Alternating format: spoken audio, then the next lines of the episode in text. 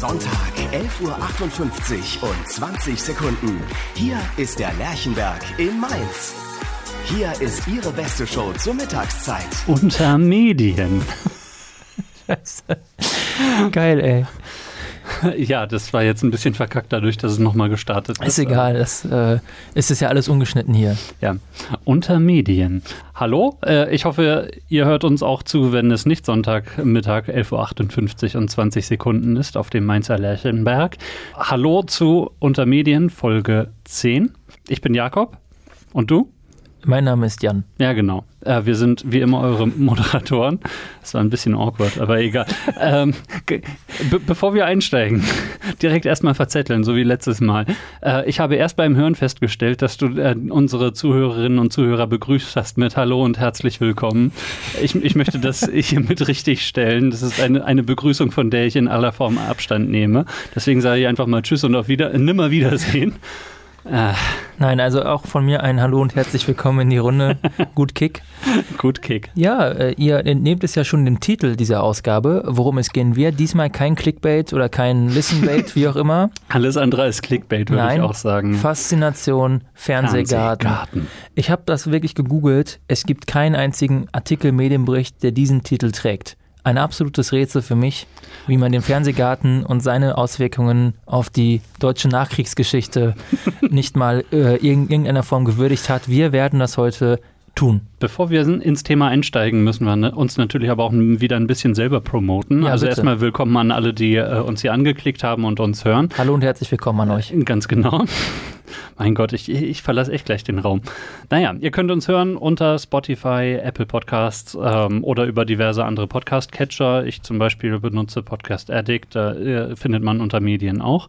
Fragt mich jetzt nicht, warum ich uns abonniert habe. Oder natürlich, ihr geht auf eure bevorzugte bürgermediale Lieblingsplattform namens ostviertel.ms.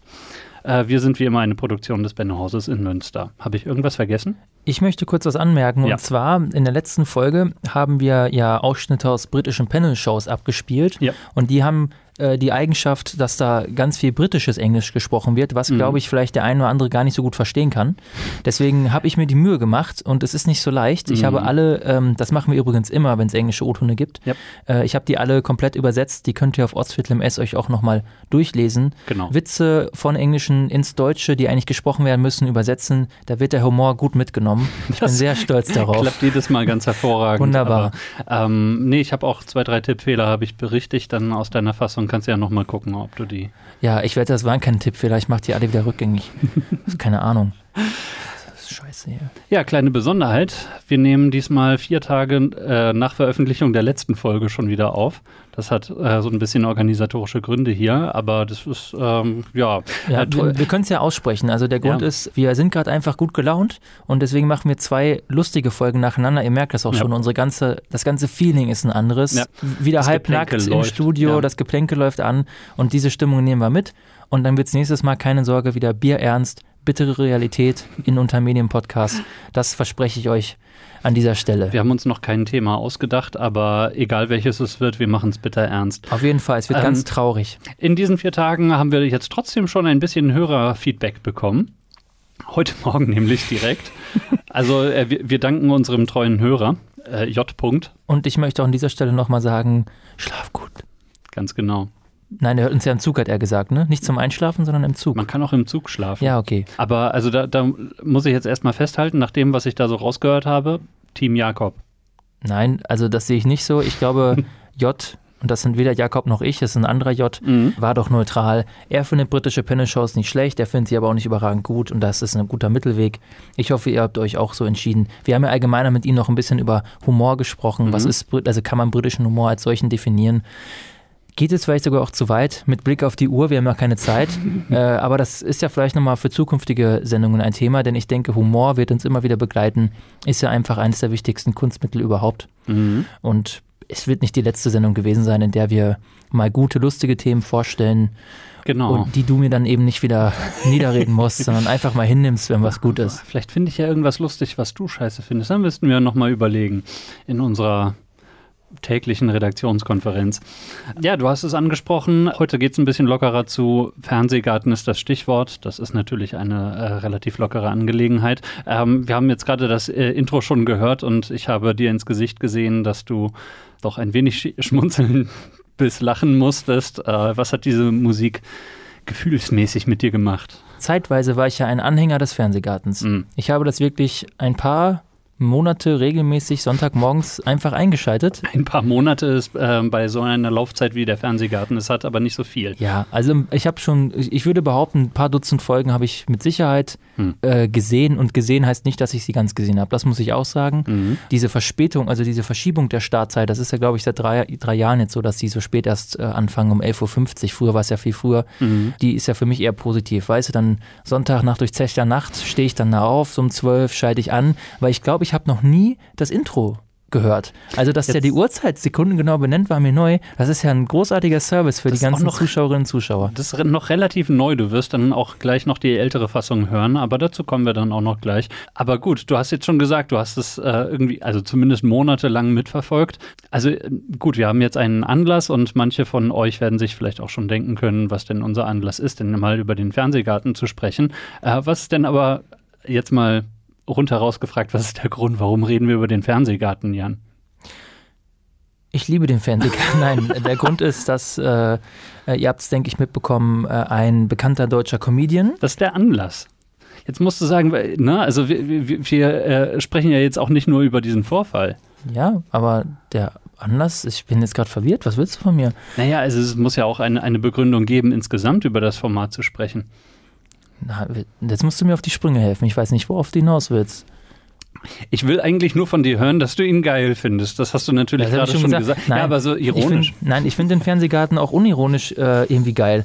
Das ist schwer zu erklären. Also ihr werdet das ja selber auch wahrscheinlich feststellen. Es gibt ja viele Formate, Medienformate, zu denen man eine ironische Distanz hat und darin dann Unterhaltung findet. Und so ist es irgendwie beim Fernsehgarten dann schon bei mir. Auf gewisse Art und Weise habe ich ihn aber auch ganz gern. Und ähm, das hängt auch viel damit zusammen, dass er live produziert wird, mhm. weil mein Herz schlägt ja für live. Werden wir, denke ich, auch noch ein bisschen drüber reden, warum live einfach geil ist und auch das Einzige ist, was Zukunft, in Zukunft Fernseh, große Fernsehsender retten wird oder retten kann. Mhm. Äh, aber irgendwie, der Fernsehscham sprüht so seinen eigenen Charme aus. Und äh, der Fernsehscham, habe ich Fernsehscham gesagt? Ja. Der Fernsehgarten der Fernsehscham sprüht seinen eigenen Garten aus. Jetzt kannst du weitermachen, komm. Äh, schon viel zu lang. Äh, erzähl mal was zum Fernsehgarten. Ich erzähl mal was zum Fernsehgarten und zwar so ein bisschen zu äh, dem Format und dem äh, Konzept. Denn ähm, ne, nehmen wir jetzt einfach mal an, ihr seid irgendwie bisher dem Konzept. Dem Konzept in Anführung. ihr habt die Anführungsstriche jetzt nicht gesehen, die Jan gesetzt hat in die Luft.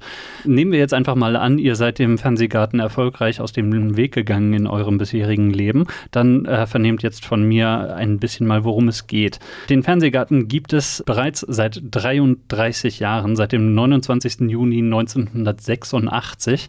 War das dein Geburtsjahr eigentlich? Ich wollte es gerade sagen, ich bin etwas später als das geboren. Der Fernsehgarten ist also etwas älter als ich. Ja, äh, der Fernsehgarten ist etwas jünger als ich, aber ich kann mich nicht an die erste Folge erinnern. Das ist. Ähm ja, wie alt warst du da? 20 schon? Ach ja, wie war das mit den festen Rollen, die wir hier haben? Ich hatte doch eine sehr schwere Kindheit. Fürchterliche. Fürchterlich, na gut. Der Fernsehgarten ist also ein schon extrem lange laufendes Format und äh, ein Format, was eben mit am längsten überhaupt im deutschen Fernsehen läuft, ähm, in dieser Form. Ähm, er ist eine komplette Eigenproduktion des ZDF, eine Open-Air-Show, die sonntags mittags, ihr habt es gehört, 11.58 Uhr und 20 Sekunden stattfindet. Zunächst war das Konzept, dass der Fernsehgarten nur im Sommer äh, stattfindet, dann ähm, ist das dann eben auch ausgeweitet worden, darauf werde ich dann noch zu sprechen kommen. Das Ganze wird gesendet aus dem ZDF-Sendezentrum auf dem Mainzer Lärchenberg, zu dem werde ich dann auch noch gleich was sagen. Auch das hat sich mit der Zeit ein bisschen geändert. Ja, aber ähm, ich habe gesagt, es handelt sich um eine Open-Air-Show und ähm, um diesen Show-Aspekt noch ein bisschen noch ein bisschen hervorzuheben, äh, werden wir mal das andere äh, Intro, äh, die andere Intro-Musik vorspielen, die ich hier mitgebracht habe.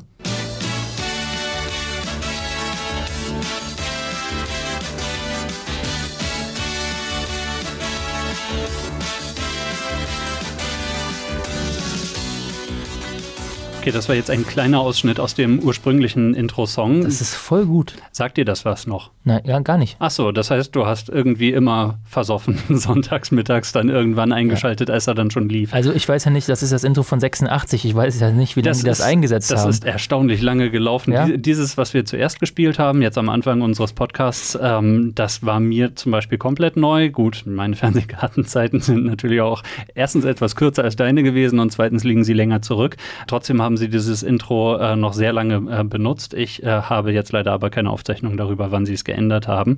Ähm, aber das äh, erste, was wir vorgespielt haben, ist tatsächlich noch relativ neu.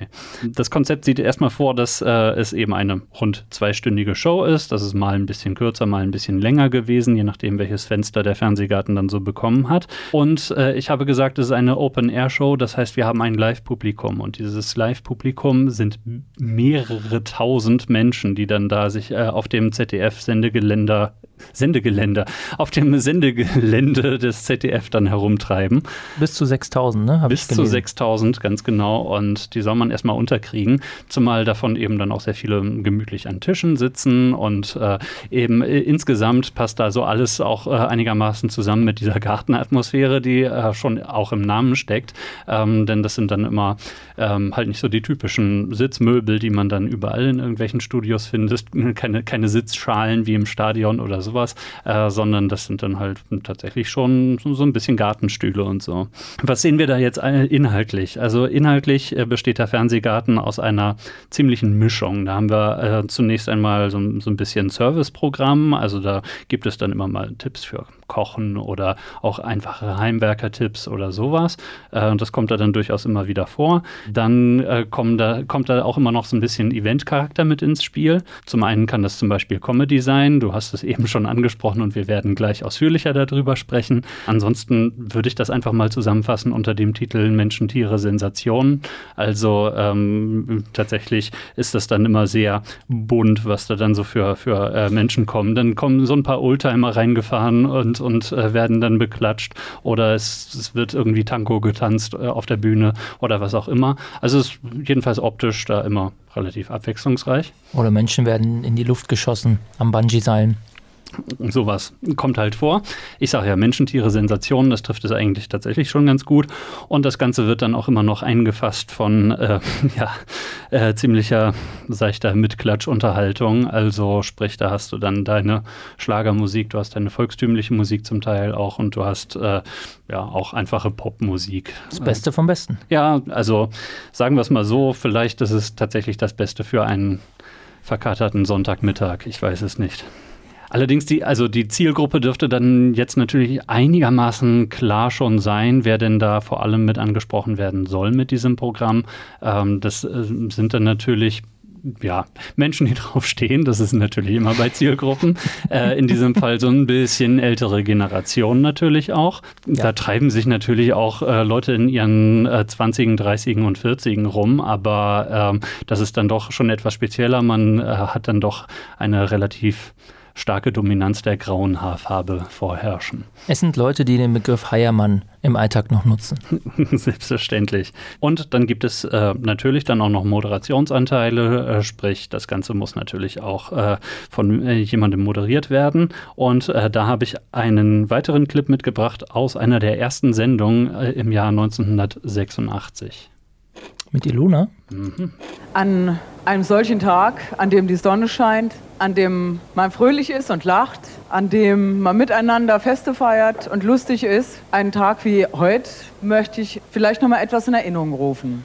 Das Jahr 1986 wurde von den Vereinten Nationen als Jahr des Friedens proklamiert und doch fand in diesem Jahr, in diesen zwölf Monaten, in 37 Ländern der Erde ein Krieg statt. Ziemlicher Partypooper, oder? Also, das war jetzt äh, die erste Moderatorin dieser Sendung. Du hast es angesprochen. Wie heißt sie? Ilona Christen. Ganz genau, auch später bekannt aus ihrer gleichlautenden Talkshow, die sie dann auf RTL hatte. leider, leider auch viel zu früh, äh, unironisch viel ja. zu früh gestorben. Ja, Hätte, ja, glaube genau. ich, in der Schweiz gelebt.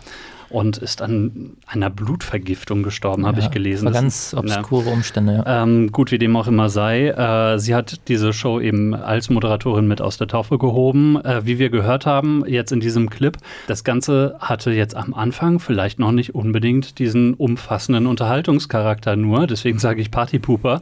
Ähm, sie spricht dann eben davon, dass äh, dann der, der Jahrestag äh, der, der Atom, des Bo- Atombombenabwurfs über Hiroshima sich dann gejährt hatte und dann werden Friedenstauben äh, fliegen gelassen in den Mainzer Himmel äh, und sowas. Und ähm, das sind Sachen, die man jetzt vielleicht heutzutage beim Fernsehgarten nicht mehr unbedingt erwarten würde. Dann überhaupt so etwas wie weiß nicht, Vereinte Nationen zu hören oder Krieg. Und da kann man vielleicht dran merken, dass ähm, die Show vielleicht ein paar Jahre gebraucht hat, um dann so zu ihrem finalen Konzept zu kommen. Ich habe es angesprochen, beziehungsweise wir, äh, die erste Moderatorin ist dann eben äh, Ilona Christen gewesen, die äh, dann allerdings abgelöst wurde 1993 von Ramona Leis, weil Ilona Christen nämlich zu RTL gewechselt ist, um da ihre eigene Daily Talkshow zu haben. Da lief das noch umgekehrt. Da hat sich das Privatfernsehen die großen Talente für das Geld gesichert. Inzwischen äh, versuchen die anderen wieder. sind die ja. öffentlich-rechtlichen ja da finanziell offenbar besser. Ähm, ja, wie dem auch sei. Ramona Leis hat äh, 1993 bis 99 dann den Fernsehgarten moderiert. Die war früher ARD-Ansagerin gewesen und hat dann später auch die Knopf-Hoff-Show zum Beispiel moderiert. Jakob, du wirst das ja noch live erlebt haben. Was sind denn Ansagerinnen? Ansagerinnen, ähm, sage ich mit diesem rollenden R, weil äh, Ramona Leis das nämlich auch so drin, drin hatte. Ansagerinnen und es waren fast tatsächlich nur Frauen, saßen zwischen den Sendungen in einem Studio ähm, und haben die Zuschauerinnen und Zuschauer darüber informiert, welche Sendungen denn jetzt noch folgen äh, am, im weiteren Tagesverlauf. Und dann eben ein paar mündlich gegebene Programmtipps und dann auch darauf verwiesen, welche Sendung denn jetzt im Anschluss dann kommt. Da fällt mir kurz was zu ein. Mhm. Und zwar, also die Ansage hat, haben sich irgendwann dadurch überholt, dass es dann Fernsehmagazine gab, wo man Mhm. das Programm selber kaufen und nachlesen konnte. Und es gibt eine Folge der Dinos, in der äh, das, die Fernsehzeitschrift erfunden wird. Das, Okay. äh, die ist sau lustig. Also ich weiß jetzt auch den genauen Plot nicht mehr, aber ich, das kam mir gerade so in den Sinn. Jan, wir kommen doch noch zu deiner Konsumempfehlung. Oh, ja, ohne Scheiß. Äh, ich, vielleicht ändere ich meine Konsumempfehlung auf die Dinos. Naja, ich überlege mir das gleich nochmal. Äh, wir waren bei Ramona Leis. Äh, die war eben, wie gesagt, äh, vorher auch Ansagerin im Fernsehen gewesen. Ähm, die hat das Ganze dann eben auch noch eine Nummer seichter moderiert, möchte ich meinen. Also Ilona Christen hatte dann zwischendurch eben diese etwas ernsteren Momente dann auch mal drin. Bei Ramona Leis ist das Ganze eben noch mehr so auf diese Schlagerschiene dann gekommen, möchte ich meinen. Ähm, und sie hatte eben dieses rollende R, was irgendwie im, im deutschen Fernsehen ähm, beständig trotzdem weiter existiert, obwohl wir doch alle immer sehr hochdeutsch miteinander reden. Seit 2000 hat äh, dann eben Andrea Kiewel die Sendung übernommen, genannt Kiwi, mit Ausnahme des Jahres 2008, zu dem werden wir nachher dann auch noch kommen. Da ist dann äh, ein Ernst Markus Thomas eingesprungen, der hat mir überhaupt nichts gesagt. Aber Die haben nicht mal den Nachnamen dazu geschrieben. ich, ich muss allerdings fairerweise auch betonen, ich hätte, ich hätte es vielleicht recherchieren können, was er sonst so gemacht hat. Es hat mich an der Stelle aber auch nicht unbedingt interessiert. Das ist die richtige Einstellung bei der Recherche. Genauso bringen wir das den Leuten hier im Bennohaus auch bei. Wenn es euch selbst nicht interessiert, lasst einfach aus. Auf Lücke recherchieren, so macht man das im Profibereich. Sagen wir es mal so, es hat zu wenig zur Sache getan, um äh, dann hier wirklich interessant zu sein. Äh, in dem Jahr, wo er es moderiert hat, ähm, allerdings hat auch ein massiver Quotenverlust stattgefunden. Zu den Quoten komme ich jetzt gleich, aber so viel sei dann schon mal gesagt. Der Fernsehgarten hat in der Zeit, wo der Ernst Markus Thomas, ich muss all seine drei Vornamen erwähnen, Markus mit C. wo, wo er es äh, moderiert hat, hat ein Viertel seiner Zuschauer verloren. Und das ist natürlich wirklich einiges. Und ähm, deswegen hat dann Kiwi so mehr oder weniger dann den Tönnies gemacht und ist nach einem Jahr dann wiedergekommen, hat den Fernsehgarten dann wieder übernehmen dürfen, denn sie war ursprünglich da erstmal abgesetzt worden. Dazu kommen wir, wie, wie gesagt, dann noch gleich. Oh ja, Oh ja, Stichwort Quoten. Der Fernsehgarten bewegt sich stabil so um die 2 Millionen Zuschauermarke und hat dann damit einen äh, Marktanteil von circa 20 Prozent normalerweise in, in seinem Programmsegment, was ja auch was ziemlich äh, hohes ist. Äh, wenn man sich jetzt eben überlegt, was da dann angeboten wird an, an Show, dann äh, sind 20 Prozent auf jeden Fall schon mal doch ziemlich viel. Es ist äh, nicht unbedingt was für jedermann ne? oder ja. jede Frau. Wobei aber die Zeiten mit den 20 Prozent sind, glaube ich, jetzt akut auch ein bisschen vorbei gewesen. Es mag ein bisschen zuletzt gebröckelt ja. haben. Ich habe jetzt nicht die äh, Zahlen aus diesem Jahr zum Beispiel mehr angeguckt, aber es ist alles relativ stabil mhm. und die Popularität ist auch nach wie vor gegeben. Ein Beispiel ist ja auch, wenn du dir die sozialen Medien anguckst. Ähm, der Fernsehgarten trendet bei Twitter jeden Sonntag. Ich äh, schlage immer die Hände über dem Kopf zusammen. Ich habe auch schon zum Fernsehgarten getweetet vor ein paar Jahren. Ja, siehst du. Also du hast dann zu dem Trenden dann noch beigetragen. Mhm. Ähm, also er hat auf jeden Fall einfach seinen festen Platz in der deutschen Fernsehlandschaft und äh, insofern, ja, spiegelt sich das dann eben auch in sowas wieder. Kurzer Exkurs. Ich habe ja gesagt, der Fernsehgarten kommt vom Mainzer Lerchenberg und da muss ich sagen, ähm, das ist äh, für mich so ein bisschen eine Fernsehheimat. Denn eben dieser Lerchenberg und das ZDF-Sendezentrum wurde ähm, gerade in den 80er und 90er Jahren unglaublich thematisiert immer, wurde immer sehr stark sozusagen als Akteur der Fernsehlandschaft dargestellt. Sozusagen die Heimat des ZDF ist gleichzeitig die Heimat seiner Zuschauerschaft. Und das, ähm, ja, da, da wurde er wirklich als Identifikationspunkt sozusagen etabliert. Da gab es nämlich noch andere Sendungen, wo dann auch immer wieder betont wurde, sie kämen doch jetzt vom Mainzer Lerchenberg aus dem ZDF-Sendezentrum. Da gab es die Tele Illustrierte, da gab es das Kinderferien Ferienprogramm, was immer in den Sommerferien lief und ganz fantastisch war für uns Kinder. Da, damals hatte das Heute-Studio dann immer noch Fenster, die dann äh, die äh, Gebäude ringsrum gezeigt haben vom ZDF. Am Ende der Heute-Sendung hieß es, wir geben jetzt rüber ins andere Studio zu den Kollegen von Pfiff oder von Logo oder sowas. Ne? Äh, Pfiff ist dann eben auch noch so eine Sendung da, äh, daraus gewesen. Es gab sogar eine ganze Löwenzahn-Ausgabe, die sich darum gedreht hat, dass Peter Lustig zum Sender gegangen ist und mal geguckt hat, wie denn so eine eine Sendung gemacht wird. Und äh, das äh, ist mir irgendwie bis heute in Erinnerung geblieben, weil ich irgendwie als Kind schon durchblickt habe, ja, Jetzt, jetzt geht er da durch seinen eigenen Sender. Naja, egal. Also äh, meiner Meinung nach hat der Fernsehgarten eben sehr stark auch dazu beigetragen, dass eben der Mainzer Lerchenberg als Unterhaltungszentrum des öffentlich-rechtlichen Fernsehens etabliert wurde. Und so wie manche Shows dann eben, was weiß ich, gerade irgendwelche Kindersendungen laufen dann, wir senden heute aus dem Phantasialand oder sowas. Mhm. So war also für, für mich als Kind der Mainzer Lerchenberg und das ZDF-Sendezentrum war schon fast ein ähnlicher Begriff eines, eines Vergnügungsparks der Fernsehunterhaltung. Ich kann da gar nicht so viel zu beitragen, Nein. weil das war nicht mein, meine Erfahrung. Also ich bin ja, ja wirklich ein paar Jahre hinter dir mhm. äh, und beim ZDF gerade so als Kind ist bei mir vor allem immer so TV und so hängen geblieben. Mhm wo die dann äh, Märchen und Pippi Langstrumpf und fünf Freunde, da hatten die dann in den Ferien immer so spezielles Kinderprogramm. Ja, ja. Aber den Begriff Lerchenberg, den habe ich erst viel später äh, ke richtig kennengelernt. Mhm. Und im Moment, klar, man verknüpft das ZDF damit, fällt mir aber auch immer diese Lerchenberg-Serie ein, ja. die auch überraschend gut war. Also kann ich euch auch, auch ans Herz legen, da. Eine weitere Konsumempfehlung. Eine weitere Konsumempfehlung mitten im Format. Ich durchbreche heute alle selbstgesetzten Grenzen. Ja, alles gut, aber äh, eben unter Umständen, wenn du so diesen Kristallisationspunkt hast, dann ist das einfach auch im, im krassen Unterschied zur ARD, die ja dezentraler nicht sein könnte. Genau. Äh, eben weil Kultur in Deutschland Ländersache ist, die ARD aus den ganzen Rundfunkanstalten äh, im, im Bundesgebiet besteht geht. Insofern, das ZDF ist da dann einen sehr anderen Weg gegangen. Deswegen war es mir jetzt gerade eine Erwähnung durchaus wert. Ja, und das ZDF verzichtet ja auch auf diesem Ballastradio. Ja, gut. Haben sie auch nichts mit zu tun. Radio. Ja, wenn wir auf das Format schauen, dann äh, lässt sich, wie ich gerade angedeutet habe, eben auch feststellen, dass das nach und nach ausgefahren wurde. Ich hätte jetzt beinahe wirklich gesagt, so, so eine Art Franchise, sodass es eben auch äh, zunächst vereinzelt äh, auch Folgen im Frühling oder im Herbst gegeben hat. Äh, und sehr wichtig, ab 1993 auch, äh, ich glaube, ab dann auch äh, doch einige Jahre in Folge, Winterausgaben, die dann an den vier Adventssonntagen dann stattgefunden haben, wo dann ein eigener Weihnachtsmarkt aufgebaut wurde, wo dann ja. das Publikum stand und sich volllaufen laufen lassen konnte und äh, sowas. Also das ist, äh, das ist doch, doch immer sehr stimmungsvoll gewesen. Und seit 2014 äh, ist der Fernsehgarten jetzt eben auch noch on Tour, wie sie das dann nennen. Das hat eben diese, diese Frühlings- und Herbstausgaben und, und die Adventsausgaben auch äh, ein Stück weit ersetzt, dass sie jetzt eben ähm, gerade im Frühling, Herbst und Winter woanders auch hinfahren.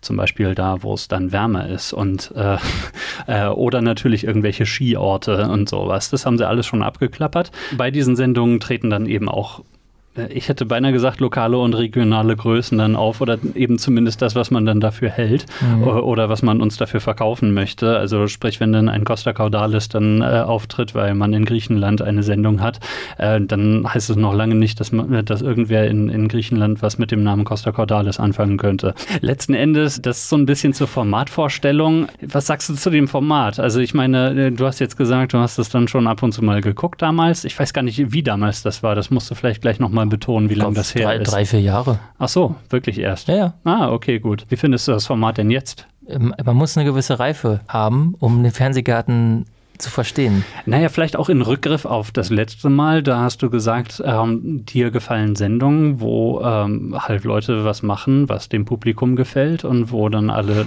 Menschen lachen und glücklich sind. Vielleicht ist das ja gerade beim Fernsehgarten für dich dann der Reiz. Ja, es ist der, der Reiz entsteht, glaube ich, aus, äh, ich liebe deplatzierte äh, absurde also Situationen, die aus, die aus sich selbst heraus einen ganz eigenen, unfreiwilligen, auch unkontrollierten Humor entwickeln. Und beim mhm. Fernsehgarten passiert das manchmal. Das hängt ja aber auch mit der eigenen Interpretation zusammen.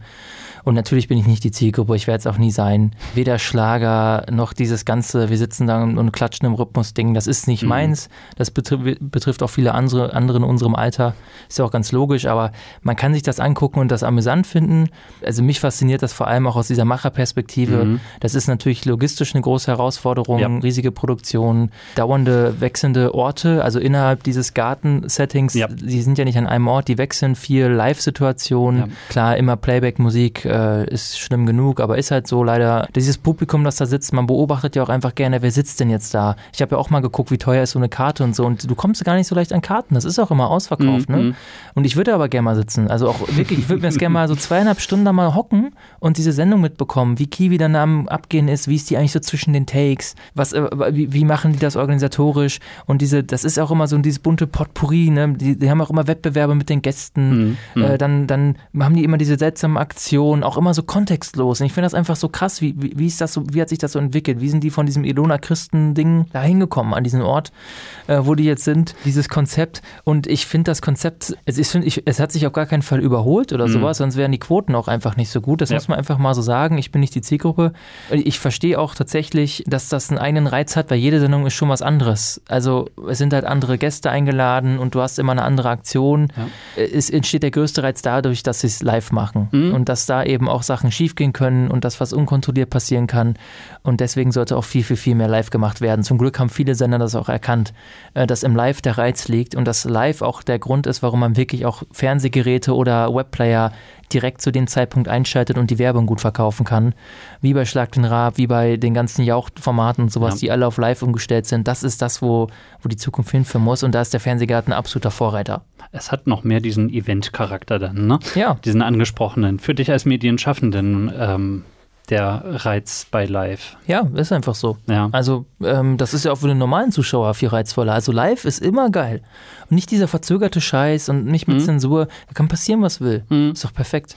Zumal bei einem selbst, wenn man dann an der Produktion beteiligt ist, ist der Adrenalinpegel sehr viel höher. Es macht letzten Endes es umso lohnender, wenn es alles gut klappt. Ja. Es macht es umso schlimmer, wenn etwas gründlich daneben geht. Ja, es ist, man ist, man, man ist halt exponiert als ähm, Medienmacher, wenn man was live macht. Mhm. Und du kannst es halt nicht mehr korrigieren. Ja. Und äh, das macht halt den Reiz aus und es geht halt nur über krasses Teamwork. Na. So eine Aufzeichnung kann auch einer alleine stemmen, so wie ich hier. Ne? Also es wird dann hinterher, schneide ich das, ich rette den Kram immer im Schnitt, äh, aber das kannst du bei einer Live-Sendung natürlich nicht machen.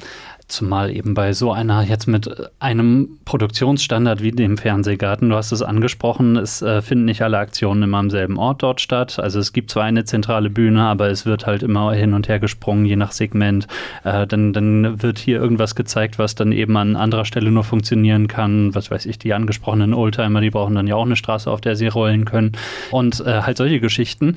Das finde ich auch ziemlich bewundernswert, wie sie das dann tatsächlich hinbekommen und dann eben auch jeden Sonntag wieder. Selbstverständlich müssen sie an der Infrastruktur nicht groß was abbauen, wenn sie dann da äh, äh, das jeden Sonntag dann machen im Sommer. Aber es ist auf jeden Fall aller Ehren wert, äh, wie ähm, hoch da der Produktionsstandard gehalten werden kann bei einem doch ziemlich großen Gelände. Und wir haben es angesprochen, bis zu 6000 Zuschauer. Die müssen auch irgendwo bleiben und die dürfen sich auch nicht zu sehr zum Beispiel an der Technik stören, die dann da so um sie herum herumschwirrt. Es sind sehr viele Kamerakräne zum Beispiel im Einsatz, habe ich gesehen. Und also gerade bei den Musiknummern. Ähm, das ist schon alles sehr aufwendig auf jeden Fall. Ja, die Gäste werden ja auch bekatert. Mm, ja, ja, da fließt ja auch schon der Alkohol und so. Das muss man auch alles berücksichtigen. Mhm. Zur Frage des Konzepts, ich habe ja noch hier ein kleines Interview mitgebracht. Mhm. Das hat Andrea Kiwi, äh, Kiwi sage ich schon, Andrea Kiewel, ihrem Sender selbst gegeben 2016 anlässlich des 30. Geburtstags des Formats. Mhm. Und auf die Frage, wie erklären Sie sich, dass der Fernsehgarten eine der erfolgreichsten Shows des ZDF ist, antwortet sie, überhaupt nicht generisch oder beliebig. Der ZDF-Fernsehgarten ist wie der Sommer. Alle lieben ihn. Er ist sonnig, fröhlich, mit einer frischen Brise, also mit einer da ist nicht einer, mhm, mit ja. einer frischen Brise, sie ist nämlich eine von uns, und fröhliche Menschen. Die gesamte Familie versammelt sich am Fernsehgartenstrand. Kinder, Eltern, Großeltern. Das ist einmalig im deutschen Fernsehen. Hm. Also klar, es klingt sehr generisch und so weiter, aber ich habe den Eindruck, dass es eben zumindest das ist, was der Fernsehgarten auch wirklich vermitteln will. Und äh, ein Stück weit ist das auch bei mir angekommen, als ich Kind war und der Fernsehgarten dann ab und zu lief. Niemand in unserer Familie mochte irgendwie wie Schlagermusik zum Beispiel und die Aktionen, die da liefen, die fanden wir auch zum guten Teil doof. Aber trotzdem also diese Sendung war wie, wie ein frisch gewaschenes Laken, was zum Trocknen auf die Leine gehängt wurde und im, im Wind wog. Es, es, war, es war so was Wohlfühlmäßiges irgendwie. Und sagen wir es mal so, es hat sonntags mittags auf jeden Fall die Zeit, bis äh, das Mittagessen dann fertig war, dann verkürzt. Bevor der Sonntagsbraten kam und du dich wieder aus dem Sonntagsanzug schälen durftest, damit auch ja nichts auf das gute Hemd kleckert. So ungefähr. Sollen wir mal auf das sinnstiftende Skandalereignis blicken? Das sinnstiftende Skandalereignis, in der Tat. Denn der Fernsehgarten ist in gerade diesem Jahr äh, immer häufiger ähm, dann doch auch mal in die Schlagzeilen gekommen. Das hatte zweimal hatte das Wettergründe, einmal weil so ein Unwetter über Mainz hinwegzog, dass sie hier dann doch mal in die Halle umziehen mussten. Geiles Beispiel, warum Live-Sendungen geil sind. Hatte ja. Megaquoten auch ja, übrigens. Hatte Megaquote. Sie haben unglaublich improvisieren müssen, sowohl ja. technisch als auch inhaltlich und haben das eben trotzdem gestemmt bekommen. Sitzen die plötzlich mit Mickey Krause und Jürgen Milzki da in so einem kleinen Raum, Nebenraum am Gelände, ähm, alle durchnässt. Das ist doch geil. Also sowas guckt man sich gerne an, ne? Ne? Wenn man Leute in Situationen sehen, die sie nicht kontrollieren können. Ich liebe ja. sowas. Der Big Brother-Effekt. Ja. Ja. Dann äh, eben noch eine weitere Sendung, die in den Schlagzeilen war, die Ausgabe aus Neuharlinger Siel in Ostfriesland, die eben auch komplett ins Wasser fiel ähm, und die Show wurde dann im Regen durchgezogen, sprich Kiwi stand dann auch die ganze Zeit mit Regenschirm dann in der Gegend herum. Das war natürlich dann auch eine ziemliche Aufgabe. Ich würde dann auch aus produktionstechnischer Sicht sagen, dass, äh, äh, dass das wahrscheinlich nicht ganz anspruchslos gewesen ist. Niemand konnte damit rechnen, dass es in Ostfriesland regnen könnte. Nee, vor allem im September, das kommt nicht vor. Nein. Und das dritte haben wir jetzt schon mehrfach geteased und das ist der äh, Auftritt eines Komikers gewesen oder eines Comedians, wie man doch vielleicht etwas treffender sagen könnte. Und der wurde von Kiwi äh, folgendermaßen angekündigt. Auf unseren nächsten Künstler, auf den nächsten Gast im Fernsehgarten freue ich mich ganz besonders. Er ist ein großartiger Comedian, wir, die Fernsehgarten-Redaktion verehrt ihn wie verrückt. Ich sage nur Welcome to Lucky Land. Hier ist Luke Mockridge.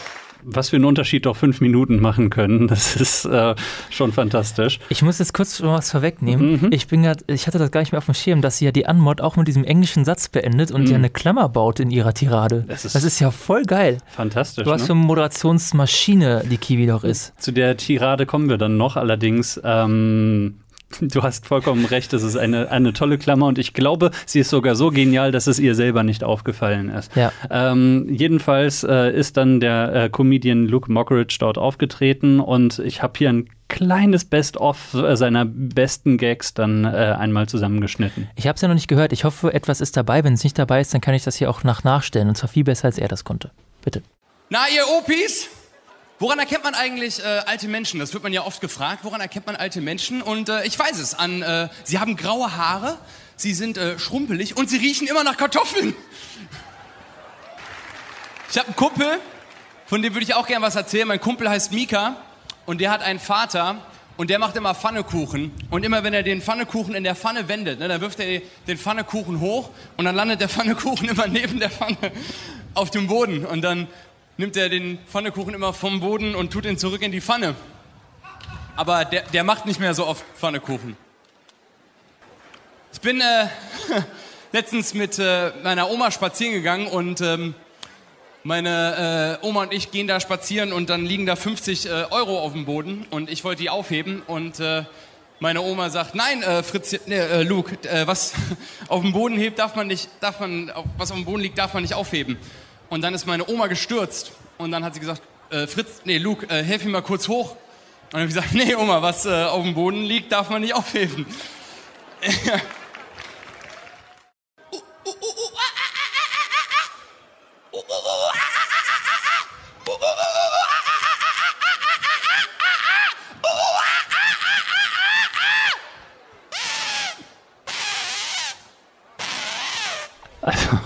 Jan amüsiert sich hier gerade schon prächtig.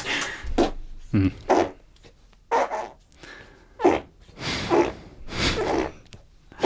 So Okay. macht man das richtig. Das, das ist jetzt, äh, Es war live. Es das war war live. live. Das war Ja. nicht aus diesem Ausschnitt von Luke Mockridge, aber äh, das hatte ich nämlich aus dem Best-of jetzt rausgelassen und Jan hatte eigentlich darauf ähm, gepocht, dass das mit drin ist. Jetzt Ich- hat das äh, selber live nachmachen Ich bin müssen. ein Experte im Achselfurzen. Punkt. Und die, dieses Talent, da lege ich auch Wert drauf. Da habe ich auch lang für trainiert. Als Kind in der Dusche Na. war es mir wichtig. Man muss natürlich Feuchtigkeit muss da entstehen. Also wer mal mehr wissen möchte, ihr Deine Mutter hat schon an die Tür geklopft. Junge, Ja. was machst du da so lange unter der Dusche? noch ein bisschen. Irgendwann konnte ich es halt richtig gut und von daher, wenn ihr da mehr wissen wollt, meldet euch bei mir. Ich kann euch gerne mal ein echtes Tutorial machen. Achselfurzen bei Jan. Äh, Fun Fact: Sein Vater heißt auch Axel Furz. okay. Ähm, ja, wie man bei Luke Mockridge gehört hat, ähm, da hat jemand wirklich fünf Minuten lang alles dafür getan, um von der Bühne geworfen zu werden. also, Ich weiß nicht mal, ob er wirklich vorhatte, rausgeschmissen zu werden. also er hat jedenfalls die Grenzen doch stark ausgetestet. Ähm, ganz im Ernst, er hat mir jetzt vorher nicht unbedingt was gesagt. Ich bin mit seinem Gesamtwerk nicht vertraut. Oh, das, äh, das, ja gut, aber Ist das er sonst auch so gut? Ja, an Luke scheiden sich ja ein bisschen die Geister, so wie immer. Ich würde ihn auch allgemein als Entertainer bezeichnen. Der kann sehr gut Musik machen äh, und der hat halt seine Nische gefunden mit diesem ganzen Retro-Humor, so die 2000er Kindheit. Und da finde ich mich tatsächlich auch sehr viel drin wieder. Also vieles von dem, was der anspricht und seine Sprüche passen einfach so dazu. Es ist halt irgendwie, man kann ihm den Vorwurf machen, es ist ein bisschen simpel oder sehr ambidernd und sowas. Aber ich finde ihn tatsächlich für das, was er macht, überraschend unterhaltsam und das gar nicht schlecht. Und auch seine Sat1-Formate fand ich echt nicht schlecht. Ich kann mir das so, ich kann das so gut weggucken. Ja. Der hat auch eine sehr gute, sympathische Art. Also ich mag den. Ich kann aber auch echt verstehen, wenn einem das dann zu simpel ist, sage ich mal. Ist halt kein politisches Kabarett, aber ich finde, für das, was er macht, macht das ordentlich. Und finde den auch sympathisch. Und das ist so mal das Entscheidende. Manchmal findet man Leute auch einfach doof. Und ich finde Luke jetzt aber irgendwie hat er so eine, der, der, der kommt mir ganz entgegen. Das heißt, du fandst ihn jetzt auch bei diesem Auftritt sympathisch. Ich, ich respektiere total, dass er das gemacht hat. Auf die Bühne zu gehen und sich dahinzustellen in einer Live-Situation und äh, das zu machen, finde ich geil. Ich finde das einfach geil, dass er sich das getraut hat. Und klar, ich kann mir auch gut vorstellen, dass man den in dem Moment, gerade wenn man den nicht gut kennt, sich so denkt, Alter, was ist das denn für ein Penner? Aber ich finde So so ein bisschen ist mir der Gedanke gekommen. aber es ist, also wenn man dann auch den Kontext kennt und sowas, es war natürlich eine, im Prinzip eine sehr geniale PR-Aktion, muss man einfach so sagen. Fand Für alle Beteiligten ganz gut. wohlgemerkt. Ja, für alle. Ne? Also es waren ja auch gute Quoten im Garten und so. Also Kiwi kann sich da versuchen zu profilieren. Das ist doch super gelaufen. Ja, das hat sie dann nämlich auch getan. Äh, das ist dann der nächste Schnipsel, den ich vorspielen werde, denn äh, irgendwann hatte sie dann doch genug und äh, ja, Luke Mockridge wurde dann ein bisschen abgeschnitten. Play them off, Kiwi Cat. Die Lieber Fliege Luke. war nicht dumm. Hallo! Das war's von mir. Immer Ja. schön knusprig bleiben. Tschüss. Danke, Fernsehgarten. Wir sind der Fernsehgarten, liebe Zuschauerinnen, liebe Zuschauer, ist gern die Bühne für Künstler aller Art, aller Genre. Okay, mehr sage ich dazu nicht. Jetzt aber. So. Ich muss jetzt noch mal was sagen, weil mich das die ganze Zeit bewegt. Sie wissen, wie sehr mir dieser Fernsehgarten mit all seinen Zuschauern am Herzen liegt. Ich moderiere diese Sendung jetzt seit 19 Jahren. Und das, was Luke Mockridge hier gerade abgeliefert hat, übertrifft all meine Vorstellungen an Unkollegialität, die ich jemals erlebt habe. Wir haben den Kollegen vor Wochen eingeladen. Er kam heute früh nicht zu den Proben, weil er angeblich verschlafen hat. Ich denke mir, er wollte gar nicht, dass wir wissen, was er hier vorhat. Und dass dann ein junger Künstler der im Gegensatz zu dieser Sendung, ich weiß nicht, was Luke Mockridge in 33 Jahren macht. Diese Sendung, lieber Kollege Mockridge, gibt es seit 33 Jahren und zwar sehr erfolgreich. Dass es dann ein junger Künstler wagt, auf meiner Bühne vor meinem Publikum wie ein Affe rumzuspringen, aus welchen Gründen auch immer, halte ich für das mieseste Verhalten, was es unter Künstlern, unter Kollegen geben kann. Und weil wir im Festivalmodus sind, shame on you, Luke Mogridge. Never ever again. Ja, ähm, gut. Also Kiwi ist dann der Faden gerissen. Sie konnte sich nicht mehr halten. Also sie hat ja davor extra noch betont, als sie ihn von der Bühne holt, okay, mehr sage ich dazu nicht. Und da musste sie doch noch mal ein bisschen was dazu sagen.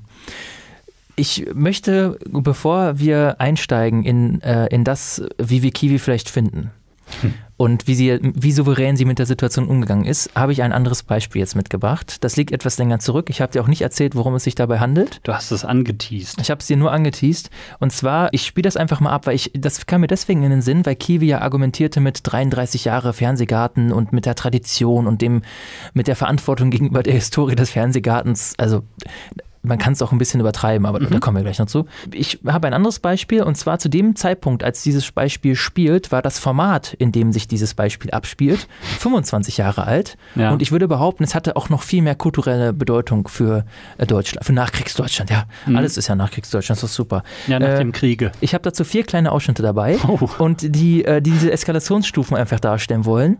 Einfach mal, um ein, ein Beispiel dafür zu bringen, wie ein Moderator auch mit so einer Situation umgehen kann und einer Situation, die in meinen Augen noch viel heftiger und noch viel übergreifender war als das, was Luke da auf der Bühne gemacht hat. Du wirst es vielleicht sogar mitbekommen haben oder mal gehört haben. Ich leg einfach mal los. Und Sie kennen ihn alle, denn diesen Song Sein Schlachtruf, den singt man nicht nur in den Südkurven der Fußballstadien, sondern auch bei uns in der ZDF-Hitparade. Birdie, Birdie Vogts, hier Stefan Raab, die zwei. Ja, einen wunderschönen guten Abend, meine sehr verehrten Damen und Herren, hier beim ZDF. Montag, Mittwoch, Freitag, meine Sendung bei Viva TV und jetzt hier Birdie Vogts ist der schönste Trainer der Stadt. Birdie Vogt, Birdie Vogt. Und wer schleppt die geilsten also Uwe Hübner, Moderator der Fernsehparade damals. ZDF-Hitparade. Entschuldigung, der Fernsehparade, Fernsehparade ist was anderes, Entschuldigung. Die ZDF-Hitparade, ein Format mit Tradition von Dieter Thomas Heck entwickelt. Dieter Thomas Heck. Herangezogen und dieser Auftritt ist von 94. Also ja. Stefan Raab, zu dem Zeitpunkt 28 Jahre alt, aufstrebender Künstler bei Viva. Süß. Macht eben auch Musik neben seiner Fernsehshow da. Viva war zu dem Zeitpunkt nicht mal überall in Deutschland zu empfangen, muss man sagen. Ich habe das nicht gehabt. Äh, ja gut, ihr, was hattet ihr denn schon? Im, in Nordfriesland heißt das, ne? Ja. Nordfriesland, ja. Äh, ich kann es dir aufzählen, aber das mache ich, wenn wir hier durch sind. Okay. Auf jeden Fall Stefan Raab, also als aufstrebender Künstler dort im Einsatz, war natürlich auch dafür bekannt, auch andere äh, Sendungen, Formate irgendwie hops zu nehmen, zu kritisieren auf seine Art und Weise. Und Uwe Hübner ähm, hat auch in einem Interview gesagt, dass Wolfgang Petri ihn eigentlich darum gebeten habe, Stefan Raab nicht einzuladen, weil der verarscht uns ja doch nur alle. Was ist passiert? Stefan Raab hat es auch getan. Also es geht damit los, dass also Stefan Raab da mit seinem Top-Hit, muss man sagen, Birdie Vogts da auftritt. Man, man muss dazu vielleicht schon sogar sagen, wer Bertie Vogts überhaupt ist. Er war mal Trainer der Nationalmannschaft. Ja, davor war er ein großartiger Fußballer bei Borussia Mönchengladbach und hat mit Deutschland als Nationaltrainer 96, also zwei Jahre danach auch noch die Europameisterschaft gewonnen. Und Schauspieler im Tatort. Aber äh, ne, das darf jetzt nicht darüber hinwegtäuschen. Er riecht nach Gas. Okay. Äh, es darf jetzt nicht drüber hinwegtäuschen, dass Bertie Vogt zu der Zeit tatsächlich Nationaltrainer der Fußballnationalmannschaft war. Stefan Raab spielt diesen Song und jetzt hören wir, was während des Songs passiert. Ihr hört es ein bisschen krachen. Ich spiel's mal ab. Bertie.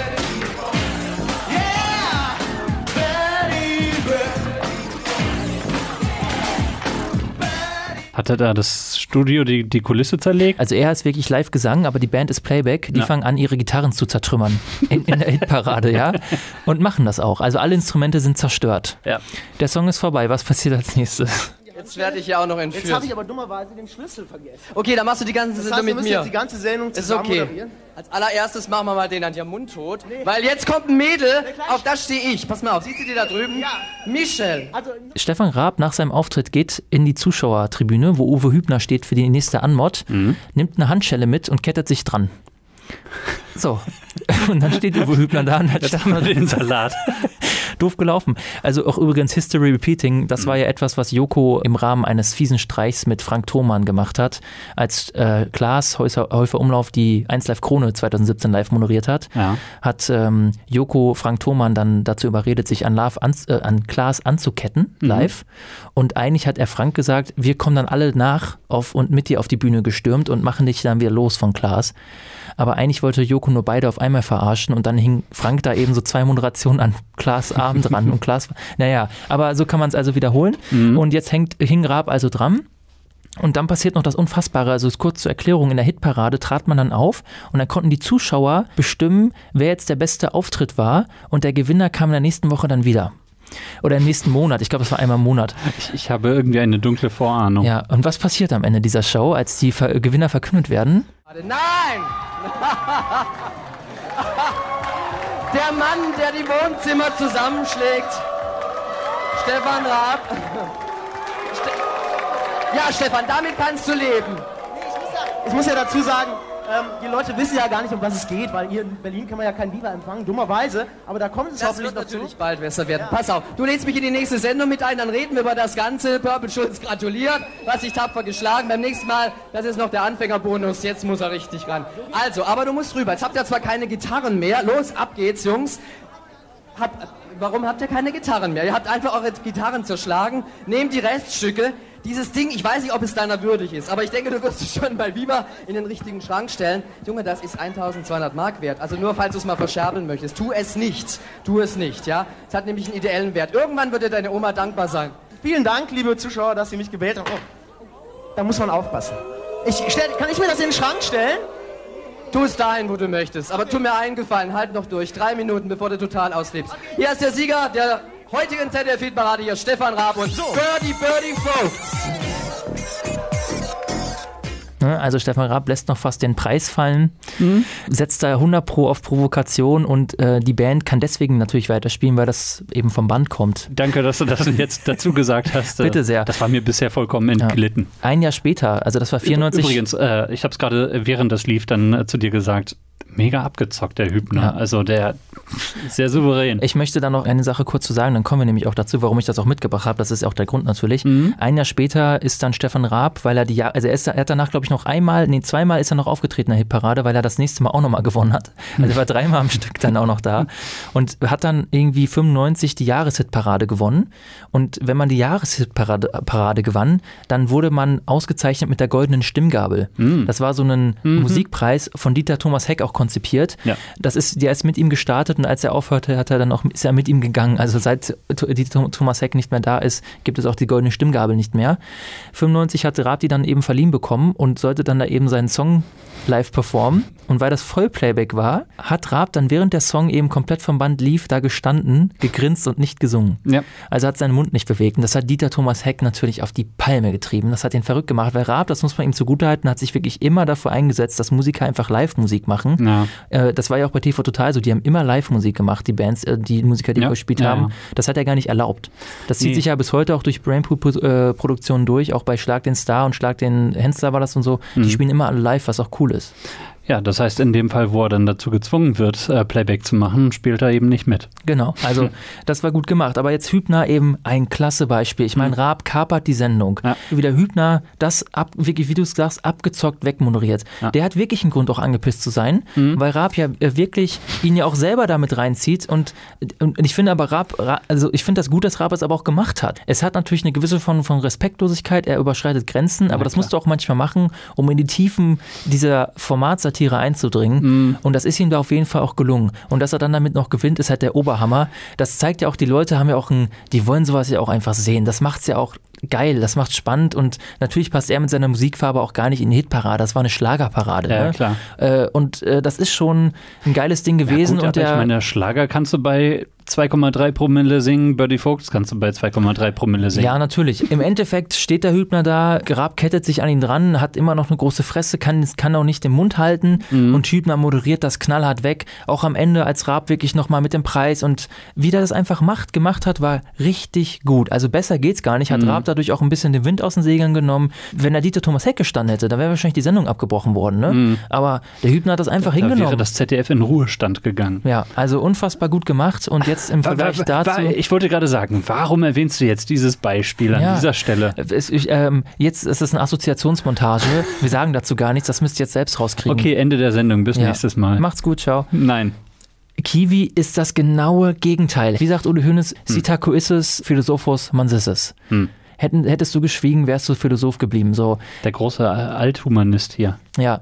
Kiwi hätte einfach, nachdem sie gesagt hat, mehr sage ich dazu nicht, auch nicht mehr sagen sollen. Diese Tirade, die sie da vom Stabe gelassen hat, es ist meine Bühne. 33 Jahre Historie, also so, ein, so eine narzisstische Grundhaltung, sich da wieder als die Verteidigerin des, ihres, ihrer Zuschauer aufzuspielen, aus vollkommen falschem Empörungsgrad heraus, Weil sie fand ich angepisst war, ge geprankt worden zu sein. Sie hat dem Ganzen dadurch auch noch viel mehr Wert und Be äh, Bedeutung beigemessen. Also einmal es abzubrechen. Ja. Äh, ich hätte es einfach laufen lassen. Who cares? Es wurde ja aber auch lang genug laufen gelassen. Ja, sagen sagen wir es mal so, ja. wenn, wenn du dir vornimmst, das dann zu unterbrechen, dann, dann kannst du es früher machen, dann kannst du es noch vor den Affengeräuschen machen. Der Vorwurf, dass sie sagt, äh, die, er hätte Zuschauer beleidigt, ich sehe da keine Beleidigung. Ganz ehrlich, äh, der, der, wenn sie den Gag es ist meinte. ja wahr, dass, dass äh, ihre Zuschauer alle nach Kartoffeln riechen. Ja, also ähm, die, die Aussage, die haben alle graue Haare und sind verrunzelt, meine Güte, äh, sehe ich jetzt wirklich keine Beleidigung und auch alle Opas riechen nach Kartoffeln, Alter, meine Güte, wer, wer ist denn davon beleidigt? Luke Mockridge hat ja ernsthaft, jemand hat ihn ja wirklich angezeigt wegen Beleidigung. Das hat er dann in seiner Great Night Show, das war ja alles eine PR-Aktion für seine neue Sat1 Late Night Show, die dann auch sehr gut lief, die wird ja auch, wurde auch verlängert dann für eine zweite Staffel Anfang 2020 und da hat er dann, ähm, ach so, um das zu erklären, das waren alles Witze, die haben ihm Kinder gegeben. Also er hat die Witze der kleinen Kinder davor getragen. Ne? Das war dann, das war auch nochmal das Geniale an der Aktion, weil letzten Endes haben die Leute sich alle megamäßig aufgeregt, weil Kinder ein paar Witze gemacht haben, die er vorgetragen hat. Und natürlich war das Absicht, dass er es nicht vorher erklärt, aber das hat dem Ganzen ja nochmal eine ganz andere Note verliehen. Wenn, wenn Und- er da steht und Ja, diese Witze vom Stapel lässt, dann kommen sie natürlich schon alle ziemlich anti-Witz-mäßig auch Ja, raus. und- ähm, Aber so- beleidigen, also wirklich beleidigen und dass ihn jemand ernsthaft eine Anzeige gestellt hat, ist, Mhm. Ja, ja, klar. es ist Deutschland. Ja, ja. Das, das, ist, das ist logisch. Da Anzeige wird ist raus. Ja, ganz genau, es Ja. wird angezeigt. Aber für mich eine natürlich aber auch andere Situation als das mit Stefan Raab. Stefan Raab kommt da hin, macht halt da, wie er so ist, macht da seine sehr breite Fresse, äh, kommt eben damit sehr guter Laune an und, äh, und, und sowas. Deswegen hat er sich da dann eben auch denke ich mal, also sie haben sich dann gegenseitig da ein bisschen vereinnahmen müssen dann in ihre Doppelmoderation. Ja, aber ich finde, ich finde, es ist doch sehr vergleichbar, Mhm. weil beide die vorgegebenen Grenzen des Formats bewusst sprengen. Ja. Und Luke macht sogar noch anders, weil er bleibt ja eigentlich im Ra in, der, in der formellen Rolle, im formellen Rahmen bleibt er. Er ist zu dem Zeitpunkt, als er auftreten soll, auf der Bühne Ja. und er macht dann eine Witzshow, eine Comedy-Show. Dafür war er da. Ja. Und dass das Gut, da Ganze. kann man natürlich über Geschmack sprechen, ja, genau. aber, das ist, aber ja. Und das ist ja noch, ich will jetzt das nicht zu hoch ansetzen. Sonst wärst du ja aber, Kiwi. aber natürlich ist das auf einer Metaebene ja deswegen nochmal besonders lustig, weil man ja auch mal die Frage stellen kann, wo ist der Qualitätsunterschied, wenn da zum Beispiel dann jemand wie Mario Barth auftritt Mhm. und fünf Minuten Frau-Mann-Witze macht. Jetzt hat Luke sich hingestellt und hat fünf Minuten lang Anti-Witze gemacht. Also hier ist, ich telefoniere mit einer Banane, hat sie jetzt Mhm. das nicht dabei. vor, ja. Äh, Der Witz mit der, äh, du darfst das nicht aufheben, dieser alte Fritzchen-Witz, das kennt Letzt- ja auch jeder. Letzten Endes wirklich abgewürgt wurde er dann ja auch noch, als er das rote Pferd angestimmt hat. Genau, und das war auch das, das, und das fand ich noch übertrieben gut. Er fängt an, nachdem er den Affen gemacht hat und den Elefanten oder sowas, dann das rote Pferd zu machen. Und das war ein Pferd jetzt direkt, ne? Da hat das rote Ja, genau. Pferd sich einfach Ja. um. In dem Moment schneiden die auf Kiwi, Ja. aber die Leute fangen alle an mitzuklatschen. Er hat sie auf einmal alle wieder da. In, in dem Moment hätte er sie gehabt. es war ja noch nicht mal die ganze Zeit Totenstille. Ja, Ja. also, und, und jetzt kommt, jetzt kommt wirklich meine Hauptkritik. Also zum einen übrigens, vollkommen entlarvend, in dem Moment, wo auf Kiwi geschnitten wird, Hm. da ist sie noch nicht, da weiß sie noch nicht, dass sie drauf ist und sie guckt so zur Seite und sagt irgendwie, ich kann nicht Lippen lesen, irgendwie, stopp jetzt mit dem, irgendwie sowas sagt sie. Ja. Und dann dreht sie sich zur Kamera, sieht, dass sie drauf ist, zack, das Lächeln ist auf einmal da. Hm. Die stand da richtig angepisst so, also wirklich, wie die schnell die, wie schnell die in diese Mode schalten kann, so, hm, jetzt bin ich hier die fröhliche Kiwi wieder. ja, Jan, das macht die Profis Ja, aus. Aber, aber dieses, und das, das ist das, was mich am meisten aufregt. Sie spielt sich da als Verteidigerin des Publikums auf und ich, und ich finde das anmaßend, weil ich das Gefühl habe, sie entlarvt dadurch eigentlich ihre eigene Einstellung gegenüber ihrem eigenen Publikum. Wer fühlt sich denn bitte von sowas beleidigt? Wer hat denn so wenig Distanz zu sich selbst, zu seiner eigenen Rolle? Die Leute haben doch auch mitgeklatscht, teilweise ironisch gelacht und sowas. Die unterschätzt doch ihr eigenes Publikum da. Hm. Wer sich davon, also wenn sie dem eigenen Publikum unterstellt, das jetzt alle als Beleidigung empfunden zu haben, ja, was glaubt ihr denn? Sind das alles alte Tattergreise, die vollkommen ironiefrei, lachbefreit durchs Leben gehen? Also ich finde, sie hat da tatsächlich das, sie ist die Einzige, die ihr eigenes Publikum an der Stelle beleidigt hat. Und was Luke da gemacht hat, man kann es ja geschmacklos finden, Mhm. aber dann haben halt einige gelacht und einige nicht, dann moderierst du es ab und gut ist. Mhm. Also das ist an Peinlichkeit nicht zu überbieten. Dann, dann kannst du ihm Ja. wirklich bei der geplanten Abmod, dann, dann, wenn du sie dann eben auch machst und, und geplant hattest, kannst du ihm dann vielleicht auch noch ironisch einen reindrücken. Ja. Ähm, und dann, dann war es das vielleicht. So, äh, diese, dieser Seitenhieb, den wir bei der Late-Night-Ausgabe äh, dann noch angesprochen hatten, wo Harald Schmidt dann einfach mal in einem halben Satz äh, Oliver Pocher komplett zur Sau gemacht hat. Ja. Ja, sowas kann man dann auch machen. Ich habe hier noch für mich die Notiz geschrieben, sie ist die fleischgewordene Anbiederung ans Publikum. Das war mir auch nochmal wichtig, das zu betonen. Ist der Satz von dir? Ja, Okay. Sie, ich habe ihn, also vielleicht gibt es ihn auch woanders, aber im Prinzip immer dieses meine Bühne, mein Publikum, liebe Zuschauerinnen, liebe Zuschauer. Sie sagt nicht und zu, sie sagt immer liebe Zuschauerinnen, liebe Zuschauer. Da nimmt sie sich viel Zeit für. Das ist das ganze Konzept dieser öffentlichen Person Andrea Kiewel. Ich bin eine von euch. Ich bin eure Vertreterin. Äh, Ich setze mich für euch ein. Wir wollen ja alle gemeinsam feiern. Und ich finde das aber auch deswegen moralisch auch verwerflich. Ich habe hier nämlich noch einen Ausschnitt auch mit dabei aus der Gewitterfolge. Einfach um nochmal so zu zeigen, was geht da eigentlich ab? Was ist auch, was ist Fernsehgarten nämlich auch? Und das hören wir uns jetzt mal kurz an. Sonst machen wir das Ganze hier so mit Staffelübergabe in den Rängen und sowas alles. Also da geht es darum, die Sangria zu transportieren und wer am Ende mehr Sangria im Eimer hat. Holger, der gewinnt dieses Spiel. Okay, hatten wir schon eine Laola heute überhaupt probiert? Können wir das überhaupt noch? Laola? Von links nach rechts? Schöffi auf.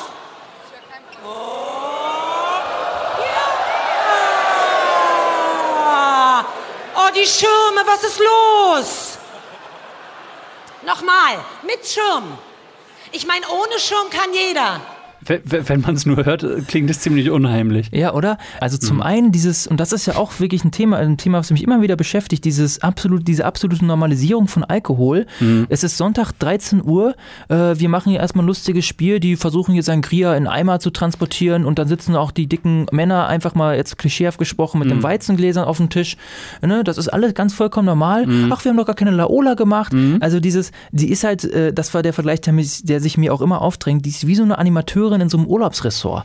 Ne? Ja. Die, die ist da zur Bespaßung der Leute da und das, das macht sie auch sehr gut. Ich muss die Ich, auch ich wollte gerade Sinne- sagen, funktioniert. Genau, die, die macht das gut. Ja. Äh, Ich technisch und aus dieser, aus dieser innerlichen, also ich kann jetzt technisch nicht vorwerfen, die ist Mhm. eine sehr professionelle, gute Moderatorin. Ich habe ja schon den Begriff Moderationsmaschine genannt. Mhm. Die kann das. Die kann darauf eingehen, die, die bietet sich da einfach auch gnadenlos an. Die ist ja auch darum bemüht, eigentlich kein Profil zu haben. Mhm. Die ist immer, ja, Sie kennen das ja von zu Hause, da ist ja auch viel Service dabei im Fernsehgarten. Da wird ja gekocht und da werden Ja, das Pflanzen hatte ich- gepflanzt. hatte ich ja angesprochen, ja, ja. Und sie macht das, sie moderiert das ja auch dementsprechend. Ja, wie mache ich das denn dann zu Hause? Ach ja, das kenne ich ja auch mit den Kindern. Also sie schlüpft immer in die Rolle des, der Zuschauerin. Das macht man ja auch dann so in solchen Service-Dingern. Die lebt das aber. Die, Ja. die sticht auch alle anderen aus. Ob auch so ein Ingo Nomsen bei volle Kanne, die können, ah, das ist leere Kanne. Die können Wenn Kiwi das machen würde, könnten die alle einpacken, ja. Jetzt aber ein großes Aber. Ja, also wir, ich möchte noch mal kurz auf einen 33 Jahre Fernsehgarten. Liebe Zuschauer, das gibt's doch nicht. Was der hier macht, das habe ich unkollegial, das habe ich noch nie erlebt. Äh, äh, äh.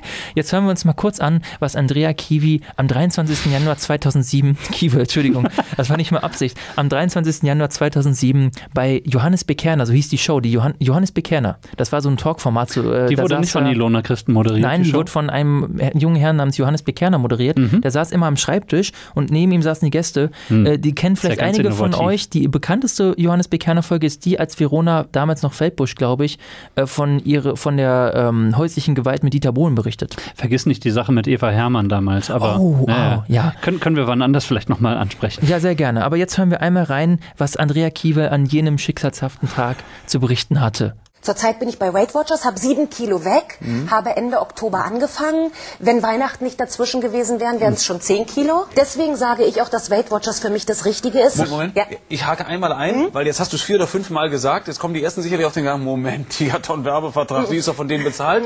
Nur das, was wir geklärt haben. Du bist ein normal Mitglied, du zahlst alles selbst, keine Jedes Kochbuch, Vergünstigungen. jede Woche, die ich mich auf die Waage stelle, muss ich bezahlen. Keine Werbeverträge, natürlich nicht. Natürlich nicht. Spoiler, ich, Kommt man denn auf die Idee? ich verrate es einfach mal. Sie hatte natürlich einen PR-Vertrag. What? Sie hat sogar, äh, habe ich nochmal nachgelesen, glaube ich, sogar so um die 35.000 Euro bekommen und hat eben nicht nur bei Kerne, auch bei Lava Lichter Lecker äh, und auch bei Volle Kanne. Sie hat sogar volle Pa- die volle Kanne besudelt und das nehme ich ihr übel. De deine volle Kanne. Meine volle Kanne hat sie auch noch besudelt. Sie hat Äh, Ingo Nomsen persönlich besudelt. Auf jeden Fall hat sie zu der Zeit tatsächlich dann in diesen Formaten ganz offen darüber gesprochen, wie toll Weight Watchers ist und stand zeitgleich nun mal dummerweise auf der Bezahlliste von Weight Watchers. Ganz klassischer Fall von Schleichwerbung. Ich glaube, da hat sie einfach den Transfer nicht geschafft, dass das Nein. Schleichwerbung sein könnte. Nee, und, äh, und als sie konkret gefragt wurde, ob sie einen Vertrag hat und aus Versehen sagt nein und auch noch beifügt, natürlich nicht, kann mal passieren. Ist halt aufgeregt. Sie ist, ist nicht erfahren. Sie, zu dem Zeitpunkt war sie gerade mal sieben Jahre im Fernsehgarten und hatte davor auch nicht jahrelange Moderationserfahrung. Im Rampenlicht von dem investigativen Johannes Bekerner in die Ecke gedrängt. Da hätte ich auch, hätte ich auch gezögert und hätte wahrscheinlich auch aus Versehen gelogen. Jedenfalls hat das dazu geführt, dass Andrea Kiewel dann erstmal aus dem Fernsehgarten rausgezogen wurde und sich ihr achtes Jahr dann doch noch ein bisschen verzögert Da hat. sich das ZDF richtig hart gezeigt und hat gesagt, so nicht, so nicht. Und dann hat der arme Ernst Markus Thomas ganz blöde Quoten eingefahren. Das Ja. ZDF gesagt, okay Andrea, komm noch zurück. Und da hat auch Thomas Bellut, der war äh, Intendant, der Programmdirektor, also sagt er also, äh, ja, die Andrea Kiewel, die hat schon einen schweren Fehler gemacht, aber sie zeige ehrliche Reue und habe eine zweite Chance verdient. Mhm. Also sie kann ihre Zuschauerinnen, Zuschauer, ihre Fans natürlich aus Versehen komplett belügen und tatsächlich was richtig, richtig Böses machen, nämlich auch die Glaubwürdigkeit von öffentlich-rechtlichen Fernsehen ja, untergraben. gegen den, den Rundfunkstaatsvertrag Ja. verstoßen. Und, aber ja. wenn, aber wenn, wenn Luke Mockridge ein paar Affenwitze macht auf der Bühne, dann ist das das unkollegialste und das fieseste und das mieseste, was sie je erlebt hat. Mehr sage ich dazu, glaube ich, nicht. never ever again, Kiwi, never ever again. Dieses Messgerät, was Sarkasmus misst, ist gerade wieder explodiert. Boah, wirklich, ich bin, das hat mich richtig auf die Palme, richtig wütend gemacht. Mhm. Das ist so, das ist heuchlerisch bis zum Umfallen. Ich bin auch nicht ein Fan davon, immer äh, Leuten Fehler aus der Vergangenheit, das ist auch generell ein Problem, irgendwie 15 Jahre alte Tweets raussuchen und jemand dafür dann seinen Job kosten zu lassen. Ja. Aber ich fand, sich in der Situation so aufzuspielen, nachdem man so eine Nummer gebracht hat, wirklich so eine Nummer, so eine schädigende Nummer, auch, es ist auch einfach schäbig an sich, die verdient zum Beispiel im Moment, ich will kein, nicht die Sozialneiddebatte aufmachen und Gehälterdebatte, im Moment verdient die pro Ausgabe wohl um die 16.000 Euro. Und die ist einfach, die, die gehört zu, einen, zu sehr wohlhabenden Menschen in Deutschland. Das hat sie auch, da hat sie auch damals schon zugehört. Und aus so einer reinen Gier heraus, so eine Aktion zu bringen, das ist wirklich, das ist richtig schäbig. Punkt. Aus so einer privilegierten Situation heraus und dann so ein Fass aufzumachen, macht mich richtig wütend, wo einer auch einfach mal was, was, was Kreatives macht. Man kann es kritisieren. Er hat einfach das Format ein bisschen hops genommen. Da muss man souverän mit umgehen. Und da hat sie mich nämlich auch aus dieser Moderationsperspektive im Endeffekt enttäuscht. Auch wenn die Tirade sehr gut äh, formuliert war. Das hat sie aus dem Stand gut gemacht. Aber Ja. inhaltlich natürlich eine absolute 6 minus äh, Kiwi. Das war leider nix. Im günstigsten Fall hätte Johannes Bekerner natürlich di direkt wissen können, dass sie einen Vertrag mit Weight Watchers hat. Natürlich. Ich wette, das war auch niemand sonst irgendwie bekannt. äh, sollen wir das Thema jetzt beschließen und zu den Konsumempfehlungen kommen? Wir können das Thema beschließen. Eine letzte Frage habe ich noch Ja. für dich. Fernsehgarten, Faszination, ja oder nein? Ja. Okay. Es wird immer so bleiben. Also Mhm. in dem Format kann viel passieren. Es ist anachronistisch, es funktioniert trotzdem, es ist trotzdem zeitgemäß. Es ist Ja. so, es, es, es vereint so viele Widersprüche in sich. Ich hoffe, es wird auch noch lange bleiben und ich hoffe, dass man vielleicht, und das ist jetzt auch mein Anruf für die Petition, Mhm. Ernst Markus Thomas zurückholt und ihm eine zweite Chance gibt, denn er hat sie wahrhaftig verdient. Es sei denn Punkt. natürlich, er macht jetzt Schleichwerbung für Weight Watchers. Ja. Aber für mich äh, gespalten, also die äh, Sache, die auf mich tatsächlich Faszination ausübt, ist die, die, auf die wir auch relativ stark abgehoben haben, nämlich dieser Live-Aspekt, dieser unglaubliche Produktionsaufwand, der dahinter stecken muss und äh, dass das eben alljährlich wieder dann Woche für Woche aus dem Ärmel geschüttelt wird und das eben meistens gut geht. Und da muss ich eben sagen, das ist äh, wirklich aller Ehren wert und insofern äh, ja, habe ich da durchaus eine gewisse Faszination, die das auf mich ausübt. Ja, Konsumempfehlung. Meine Konsumempfehlung, ich fange diesmal einfach mal an. Mhm. Guckt euch die Aufzeichnung von Bambi an. Das war großartig. Nein, guckt es euch bitte nicht an. Es war holy shit. Da müssen wir, mal, wir müssen mal eine Sonderfolge machen zu deutschen Award-Shows. Ja. Oh, boah, Gott, oh Gott. Nein, meine Konsumempfehlung. Entschuldigung, da hast du mich aber sofort bei, bei der Leine. Also da, da bin ich dabei. Also meine Konsumempfehlungen sind auch nicht die Dinos. Die hätte ich aber jetzt eigentlich gern genommen. Vielleicht bereite ich das mal ausführlich vor. Die Dinos sind eines der besten Formate, die sowohl Kinder als auch Erwachsene perfekt ansprechen können. Wenn man das als Erwachsener nochmal komplett durchguckt, hat man nochmal einen ganz anderen Blick auf die Dinge. Die Dinos sind geil und eins der krassesten Serienenden ever. Jetzt aber zum Glück ist es ja nicht deine Nein, das ist nicht meine Konsumempfehlung. Jetzt Ja. kommt die eigentliche. Und ich wollte diesmal ein bisschen Anspielung auf das letzte Mal, wo wir gerade auch bei den Humorthemen sind, kann ich Mhm. das jetzt unterbringen. Das ist jetzt etwas, was ich nicht mal so super besonders finde, aber ich finde es äh, ähm, äh, aus einer objektiven Perspektive besonders. Und zwar geht es um eine Stand-Up-Comedian, die heißt äh, Ellie Wong. Die ähm, ist, äh, eine, ist eine amerikanische Stand-Upperin. Äh, die hat mittlerweile zwei Specials, Comedy-Specials bei Netflix veröffentlicht. Das erste hieß Baby Cobra, das zweite heißt Hard Work Wife. Ellie Wong, man hört es auch schon vom Namen her, ihre Mutter kommt aus Vietnam, ihr Vater ist ähm, chinesisch-amerikanischer Mensch. Wie heißt das? Ein chinesisch-amerikanisch? Chino-American? Wie heißt das? Sino, Sino-Amerikaner. Ein Sino-Amerikaner. Das wäre doch schön. Ja, vielleicht heißt er so. Ein amerikanischer Chinist. so. Chiniker. Ja, ein Chiniker. Und ich habe das Stand-up von ihr gehört. Ich höre viele Stand-up, aber äh, gucke mir viele an. Mhm. Und ich kann das wirklich mal empfehlen, weil die tatsächlich äh, in meinen Augen, ähm, das hat mich am Anfang überhaupt nicht vom Hocker gerissen, aber irgendwann hat sie mich gekriegt, weil das wirklich ein ganz, ähm, äh, die ein ganz ähm, geschicktes Bild entwickelt, moderne Frau, Rolle der Frau in der Gesellschaft, Hausfrau sein. Mhm. Und die hat da so einen interessanten und auch etwas frischeren Ansatz. Und ähm, äh, ich fand das echt immer, also ich fand es tatsächlich erfrischend. Es war nicht dieses Amy Schumer-mäßige, äh, meine äh, Vagina ist voll ekelhaft.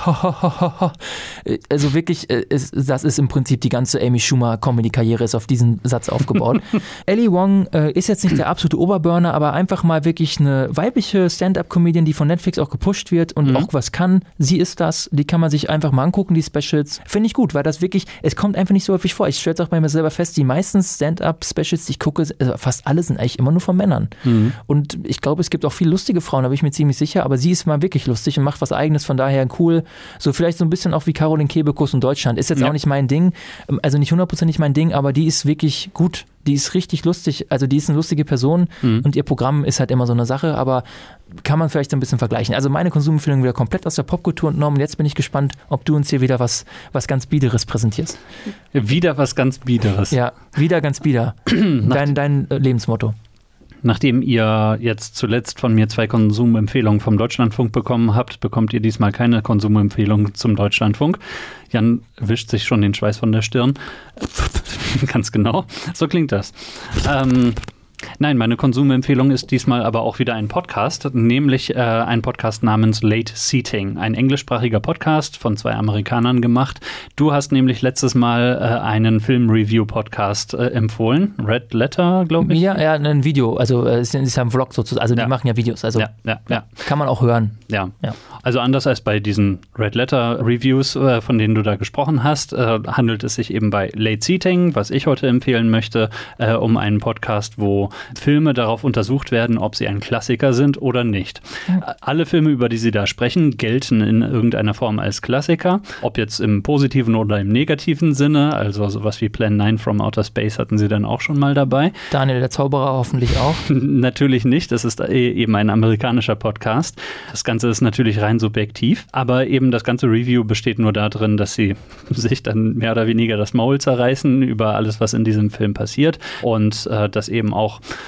durchaus auf wertschätzende Art machen können, aber dann auch, wenn sie einen Film hassen, da auch keinen Hehl draus machen und dass eben letzten Endes ihre komplett äh, subjektive Meinung dabei dann rauskommt, ob dieser Film denn tatsächlich ein Klassiker für sie ist oder nicht.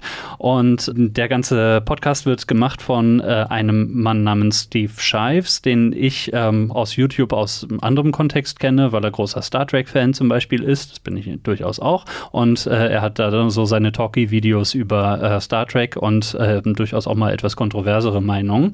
Sein letztes Video hatte zum Beispiel den Titel Star Trek versteht die Evolution nicht. Und ne, also alle, die dann immer denken, oh, Star Trek und geil mit Technik und sowas, ähm, ne, äh, das, das, das muss man äh, eben äh, da sagen. Er hat immer kontroverse Meinungen zu allem. Er äh, hat auch politische Videos, die er sehr häufig postet. Er ist sehr liberal, also sehr stark anti-Trump. Er ist Atheist, äh, gehörte da auch der, der atheistischen Gemeinschaft, möchte ich sagen, äh, in, in den USA an, bis er sich von denen losgesagt hat, weil die ihm zu rechts geworden sind und äh, weil ihm dann Toleranz dann doch ein bisschen wichtiger ist. Also er ist durchaus eine kontroverse Figur. Dabei mag es dann überraschen, dass sein eigener YouTube-Kanal gerade mal 100.000 Abonnenten hat, also noch ziemlich klein ist eigentlich im Vergleich. So, zu Ostviertel zum Beispiel oder Ja, so. an uns kommt er nicht ran. Ganz genau. Und dieser Steve Shives macht äh, diesen Podcast zusammen mit Jason Harding. Der ist ja so ungefähr alles, was man im Filmbereich machen kann. Also Schauspieler, ähm, Produzent, Regisseur, bla bla bla. Allerdings alles ziemlich kleine Produktionen. Der Mann ist ziemlich unbekannt eigentlich, macht aber eben auch diverse äh, Podcast-Formate. Und diesen machen sie jetzt eben zusammen. Ähm, und ja, sie nehmen sich immer für die nächste Ausgabe dann einen Film vor, äh, der dann so ein bisschen nach Zufallsprinzip ausgewählt wird, den sie beim nächsten Mal dann besprechen werden. Gehen erstmal alle Fakten und Daten durch äh, zu den äh, Filmen, äh, sprechen über die Schauspieler, die, äh, ne, den, die Regisseurin und, und so weiter, bevor sie dann die ganze Handlung des Films einmal durchgehen. Selbst wenn man dann also den entsprechenden Film nicht gesehen hat, wird man dann auf ziemlich humoristische Art dann ähm, vermittelt bekommen, worum es darin geht. Und äh, hinterher sprechen sie dann eben darüber, ob das Ganze für sie ein Klassiker ist oder nicht. Es ist zum Teil zum Schreien lustig, weil man merkt, dass die beiden sich extrem gut verstehen und sich die Bälle richtig gut zuwerfen, so wie wir eigentlich. Ähm, Äh, was? ja, und also die, die kommen da teilweise selber aus dem Lachen nicht heraus. Und das, äh, ja, das ist der Effekt, den du beschrieben hast. Das macht mir eben auch gute Laune beim Hören. Es macht nichts, dass ich äh, nicht alle Filme gesehen habe, die sie da besprechen. Es macht auch nichts, dass sie mal eine andere Meinung haben. Also bis sie darüber gesprochen haben, äh, war ich eigentlich äh, relativ un unre unreflektiert über den Film Forrest Gump. Dann haben sie ungefähr alles herausgehoben, was an diesem Film, äh, d- was sie an diesem Film beschissen finden. Und dann habe ich gedacht, hm, diese Meinung kann man haben. Ich glaube aber auch, dass man weiterhin eine gute Meinung von dem Film haben kann. Und so endet man dann da letzten Endes. Deswegen, ähm, also inzwischen auch in, ich weiß nicht, über 100 Folgen bestimmt. Äh, ich habe nicht nachgeguckt. Der Podcast Late Seating wird dann auch verlinkt in den Show Notes. Okay. Vielen Dank dafür. Vielen danke Dank dir. auch an euch fürs Zuhören, liebe Zuhörerinnen, liebe Zuhörer. äh, mein Publikum, mein Podcast. Un oh, sorry, sorry, unser Publikum, Ja. unser Podcast. Ihr gehört Äh, uns. Ihr gehört uns und wir gehören irgendwie auch euch. Wir teilen ja hier so viel mit euch. Ihr kennt uns jetzt ja fast schon besser als wir uns selbst. Ich hoffe, dass wir diese gemeinsame Reise als Untermedien fortsetzen. Wir müssen noch ein bisschen mit dem Sender sprechen, ob, äh, ob wir in eine zweite Staffel gehen können. Äh, dieses Vielleicht, Jahr. vielleicht können wir uns ja auch sponsern lassen von Weight Watchers. Ja, warum nicht? Ja. Äh, Wir sind offen für alle Formen von Werbung. Es ist auch keine Schleichwerbung. Ich stelle mich hier hin, Nee, nee. sag einfach, wie geil alles ist und äh, offenbare auch alle Summen, die ich dafür erhalte. Meldet euch bei uns mit tollen Sponsoring und Werbeideen. Wir sind offen für Sehr alles. gerne. Ach, wir wollten noch unsere Patreon-Seite ansprechen, oder? Ja, genau. Ja, ganz genau. Ähm, das machen wir nächstes Mal. Jetzt also diese zweite November-Ausgabe vorbei. Dadurch haben wir auch wieder ein bisschen unseren Rhythmus, der eh schon gesprengt war, zurückgeholt. Im Dezember gibt es dann noch eine Jahresendausgabe. Da machen wir einen gemeinsamen Jahresrückblick, würde ich sagen. Da ist ja einiges passiert. Da fällt uns bestimmt ein bisschen was ein. wir können auch Lilly Becker einladen. La- Lilly Becker laden wir noch ein und dann im Januar ist dann das große Jahresjubiläum und dann machen wir nochmal einen Rückblick auf das eine Jahr unter Medien. Und im Februar Eigentlich machen weiter. wir ab jetzt nur noch Rückblicke. Nur, finde jetzt gibt es nur noch Best-of. Ja, aber wir Ja. sind ja immerhin jetzt zweistellig. Also ich bin schon relativ stolz. Ja, zehn Folgen, 15 Stunden wahrscheinlich, wenn man es hochrechnet, weiß ich gar Ach, nicht. du Scheiße, ja. Vielen Dank fürs Folgen. Wir hören uns hoffentlich bald wieder. Empfehlt uns weiter, so wie ihr es bislang auch tut und besucht uns unter ostviertel.ms. Wir freuen uns über alle eure Kommentare. Unter der letzten Folge haben zum Beispiel zwei Leute kommentiert. Das fand ich ganz toll. Schaut mal selber nach, ob ihr auch was zu der Diskussion beitragen könnt. Ja. Alles klar. Ja, bis zum nächsten Mal. Dann Macht's ab, gut. ab Pfiff jetzt. Ne? Ciao. Tschüssi.